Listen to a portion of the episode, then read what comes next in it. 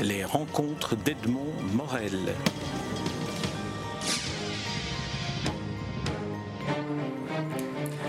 Mariam Connet, je suis très heureux de, vous rencontrer. Nous sommes à Montréal dans le contexte d'un festival, le Festival interculturel du conte du Québec. Mais je, voulais vous interviewer à propos d'initiatives que vous menez au Burkina Faso dont vous venez, une initiative liée au conte bien sûr, mais aussi à l'édition et à la formation.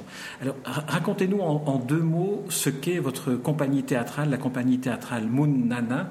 Vous faites, vous faites quoi finalement? Vous faites autant de la formation que de la transmission? De valeur? Oui, Mounana, ça signifie d'abord l'être humain est d'une importance capitale. Nous, nous partons du fait que nous réalisons tout dans le monde euh, grâce à l'intelligence de l'être humain. C'est l'être humain qui est au commencement et à la fin de tout, quand nous faisons des choses, c'est pour le bien-être des autres. Donc, nous avons décidé de mettre l'accent sur la formation, la, la formation à l'écriture des contes, et surtout à la création. Nous voulons susciter eh, des envies chez les jeunes à, chercher à comprendre leur, les, contes de chez eux et les messages que contiennent les contes, mais aussi à créer des contes. C'est pour ça que nous animons ces ateliers dans les écoles concrètement, on va un peu essayer de, Vous allez nous raconter, vous êtes une conteuse aussi, donc vous allez nous raconter comment, comment vous faites. Vous entrez dans une école, dans une classe, les enfants sont là, que se passe-t-il? Vous leur racontez un conte et puis vous leur dites quoi? Alors, j'ai d'abord transcrit deux contes traditionnels et parce que j'ai décidé que euh, dans ces deux, trois années-là, je vais travailler sur des thèmes bien précis. Donc j'ai choisi la protection de l'environnement et la santé de la reproduction. Il y a des contes traditionnels qui traitaient déjà de ces thèmes que je connais depuis mon enfance. Donc j'ai transcrit ces deux contes. Je vais dans les écoles et je, vois d'abord les autorités de l'enseignement. On choisit des écoles ensemble et je vais dans les écoles, je m'entretiens avec les enseignants, je leur explique ce que je veux faire et le, les objectifs que je poursuis. Et je ne suis pas seule, je vais avec des amis, il y a d'autres conteurs avec moi. Et nous, nous disons des contes aux enfants. D'une certaine manière, le mhm. conte euh, est un instrument de, de, connaissance, puisque vous apprenez aux enfants, vous enseignez aux enfants le contenu des contes, l'écologie par exemple, mais en plus vous leur apprenez à... C'est un apprentissage de la langue en plus. Oui, c'est tout ça ensemble, parce que quand nous racontons aux enfants, nous, nous prenons une journée pour raconter à toute l'école. Donc, en, racontant, on apprend aux enfants à connaître les mots dans la langue locale, à, savoir comment les prononcer, qu'est-ce que, parfois même le sens étymologique des mots dans la langue. Les enfants apprennent tout ça, donc ça, leur permet d'apprendre la langue avec ça. Même le français, parce que quand ils vont faire les exercices d'écriture, ça va euh, renforcer leur euh, sens de l'expression française. Mhm.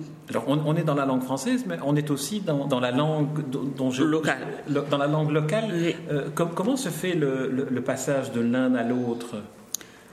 Euh, le passage, bon, nous choisissons les écoles pour ça, parce qu'à l'école, les enfants ont appris un peu à parler le français. Ça nous facilite. Nous racontons d'abord en langue, nous leur expliquons les choses et nous reprenons euh, l'explication en français en leur expliquant tous les, symboliques et tout ça que contiennent les contes. Donc, nous commençons en langue et nous continuons en français euh, pour les explications et tout ça. Les exercices, on les fait en français. Donc, on travaille euh, en langue locale et en français, ce qui facilite le, travail avec les enfants. Alors j'imagine qu'au fur et à mesure des, séances que vous faites euh, de compte et, de, formation, vous apprenez aussi beaucoup de choses. Qu'est-ce que, qu'est-ce que vous avez appris, vous, à partir de cette expérience-là? À partir de cette expérience, moi j'ai surtout appris que euh, il y a un lien qui a été interrompu euh, avec, entre les parents et les enfants dans notre société. Parce que tout simplement, il y a eu un moment où on a abandonné ces pratiques, raconter aux enfants dans la maison. Parce qu'aujourd'hui, les habitudes ont changé. Les parents travaillent dans l'administration, tout ça. Ils n'ont pas le temps de raconter, ou bien on n'a plus conscience qu'il faut tisser ce lien avec les enfants. J'ai appris ça, ça se voit quand on travaille avec les enfants. Et j'ai surtout appris que les enfants aiment bien savoir les choses. Et, et, et à partir de ça, ils se construisent eux-mêmes. Et ça, c'est quelque chose que j'ai bien aimé en faisant ce travail. Alors, les enfants, vous leur demandez non seulement de, en quelque sorte, de réécrire le conte à leur façon, mais aussi vous leur demandez d'illustrer les contes, de dessiner. Mm-hmm. Alors là, c'est une, autre, une autre approche du conte, c'est le conte stimulateur de, créativité, en quelque sorte. Oui, oui, justement, c'est ça mon objectif, c'est pour stimuler les, leur sens de créativité. Voilà, donc quand je, quand je vais dans l'école, là, et que j'ai fini de raconter l'histoire, de lire, de leur expliquer le contenu. Maintenant, je leur demande, je fais des petits groupes, je leur demande de réécrire ce conte, mais en tenant compte de tout ce qu'ils ont autour d'eux l'environnement, les, arbres, les maisons, les personnes. Et je reste avec eux, je leur donne des pistes, je, leur pose des questions, et, comme ça, ils comprennent ce que je veux. Et quand ils ont compris ce que je veux, ça va très vite avec les enfants. Alors le, le, travail que vous menez, non seulement se fait en, en, temps, en temps, réel, euh, en, en, live, dirait-on euh, en, anglais, euh, mais cela aboutit aussi à des livres, à la publication de livres. Alors j'en ai un sous les yeux, Les crocodiles de Bangruego, pardon pour la prononciation. alors c'est un livre qui est édité avec l'aide de l'ambassade du, Danemark, qui est publié chez Armatan Burkina Faso, et c'est un nouvel instrument que vous avez là. comment, comment, est né le, comment sont nés ces livres? Oui, ces livres sont nés à partir de ce que on a fait écrire par les enfants et pendant les ateliers. Hein, les exercices de réécriture. Donc, quand on a fini d'écrire, euh, on, on, a demandé à d'autres enfants d'illustrer ce que les uns avaient écrit déjà. Et on, on reprend maintenant les textes, on trie un peu, voilà, on, revoit les dessins, on renforce un peu les couleurs, mais tout est fait par les enfants sous notre direction et comme ça on amène à l'éditeur. Et Bangrowego, c'est un parc boisé de Ouagadougou, de la capitale du Burkina Faso, et il y a des crocodiles là-dedans. Donc ce, conte-là, on l'a écrit sur les crocodiles de Bangrowego parce que les deux contes à thème à partir desquels on fait les ateliers portent sur l'environnement et la santé de la reproduction. Donc il y aura des contes qui, qui seront sur l'environnement et des contes sur la santé de la reproduction. On vit aujourd'hui, en tout cas dans une partie du monde, dans une ère numérique où le, contact euh, entre, entre les hommes se fait de manière souvent très virtuelle. Euh, on a accès à tout, mais en même temps, on a l'impression qu'on a accès à trop. Est-ce que oh, dans, dans, dans, la pratique que vous avez de, de la transmission par, par, le conte, vous avez le sentiment que, que vous êtes en train de, de restituer à la relation son humanité? Justement, c'est ce que je pense parce que je, moi, j'ai la conviction intime que les contes humanisent. Aujourd'hui, on a accès à tout. La technologie, elle grandit tous les jours, mais parfois, ça n'a pas d'âme. Alors que l'être humain, dans tout ce que nous faisons, il faut un peu de social à côté, un peu d'humanisme à côté. Donc moi, je mets l'accent sur ce côté. Un jour, quand nos enfants seront des enfants de machine, il faut qu'ils aient aussi une âme. Comme ça, ils seront plus humains. On voit bien avec les enfants d'une machine que vous êtes une conteuse aussi. J'aimerais que vous me disiez, que vous me racontiez un peu euh, votre cheminement à vous. Comment êtes-vous arrivé au, conte et puis du conte à cette, euh, à cette activité militante? Oui, je suis arrivée au compte parce que les, les comptes m'ont rattrapé en quelque sorte. J'ai grandi dans une société, dans un milieu où on me racontait tous les soirs. Et donc, j'ai aimé les contes depuis mon enfance. Et quand j'ai grandi, j'ai continué à travailler sur les contes. Je me suis fait former pour faire du théâtre et du cinéma, comédienne de théâtre et de cinéma.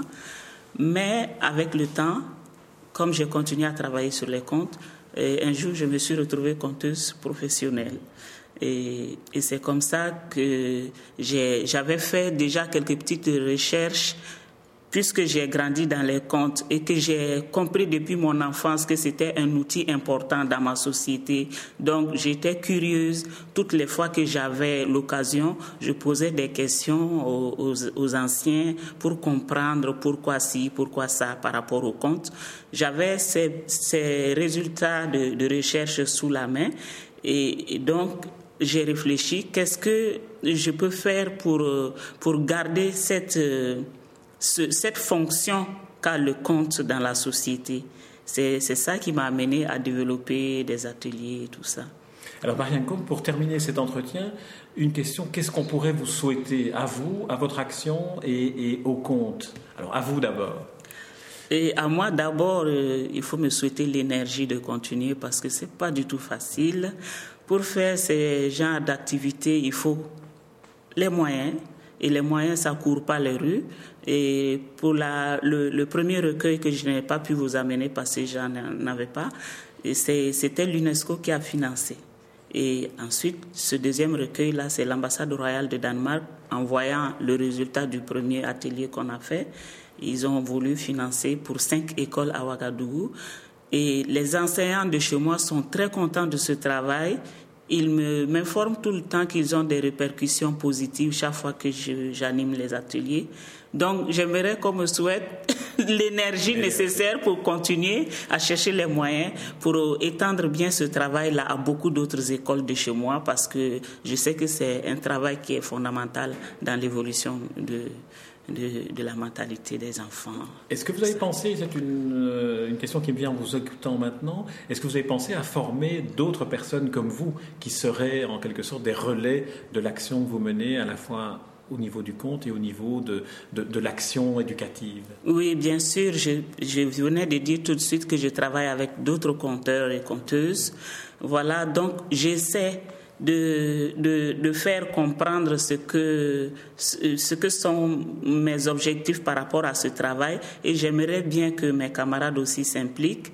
Et ça marche un peu, mais ce, ce que j'ai fini par comprendre, c'est que en matière de compte, la formation n'est pas rapide comme on le pense parce que les comptes, c'est quelque chose de très personnel à l'être humain. Il faut qu'on ait suffisamment et intégré en soi pour pouvoir donner, parce que ça prend du temps, ça. Voilà, c'est pas comme le théâtre ou le cinéma où on peut faire une formation de 2-3 ans. En matière de compte, l'individu a besoin d'avoir beaucoup reçu avant de pouvoir donner. Donc, je suis patiente là-dessus, mais il y a des personnes qui travaillent avec moi et j'ai confiance. Euh, je sais qu'un jour, ils pourront prendre la relève. Mariam Koné, je vous remercie pour cet entretien. Et alors, je vous souhaite et je nous souhaite que vous continuiez avec cette énergie que, vous, que vous, déployez et qui est si utile et si généreuse. Merci. Merci. Merci. Merci. Les rencontres d'Edmond Morel.